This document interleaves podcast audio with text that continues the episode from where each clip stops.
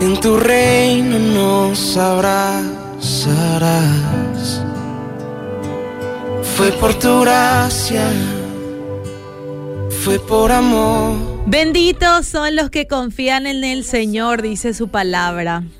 Y seguramente hay mucha gente que piensa que confiar es igual a creer. Sin embargo, hay una sutil e importante diferencia entre esas dos cosas. Te voy a contar una historia. Un príncipe y su esposa visitaban una fundición y el encargado les dijo que si primero, que si primero se sumerge la mano en agua, puede recibirse en la mano el metal fundido sin ningún peligro. Luego invitó al príncipe a hacer la prueba.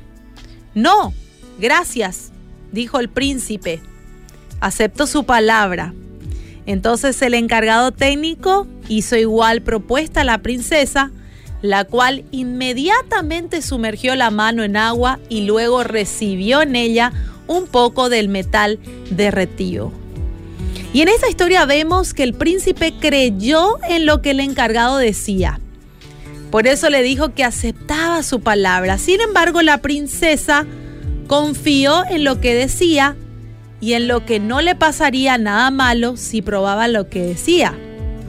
Y es probable que la princesa pudiera sentir algo de temor, pero ella confió en que lo que el hombre les dijo y decidió dar un paso al frente haciendo la prueba. Y así mismo también es en nuestra vida, porque en nuestra vida pasa algo similar, algo parecido. Muchas veces decimos creer en Dios, pero al momento de tomar alguna acción, una decisión, no nos atrevemos. Mucha gente cree en Dios, pero pocos confían que realmente en Él y dan pasos de fe. ¿Sí? Ahora yo te pregunto a vos, ¿sos de lo que solamente cree o sos de lo que confían también? Te, te vuelvo a repetir, mucha gente cree en Dios, pero pocos confían realmente en Él y dan pasos de fe. ¿Vos sos de las personas que solamente cree o sos de las personas que confía?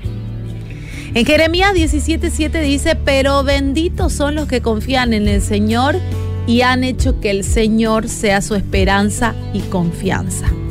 El desafío de hoy, mi querido, mi querida, es que confíes en Dios, te apropies de sus promesas porque Él nunca falla.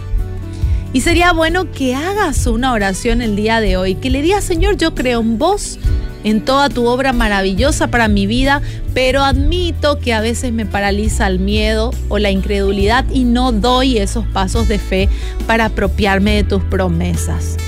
Pedile perdón al Señor y ayuda para confiar ciegamente en Él, como lo hace un niño pequeño en su padre. Yo sé que no es fácil dar pasos de fe, pero cuando lo hiciste, ¿cómo te sentís? ¿Fue fácil dar ese paso?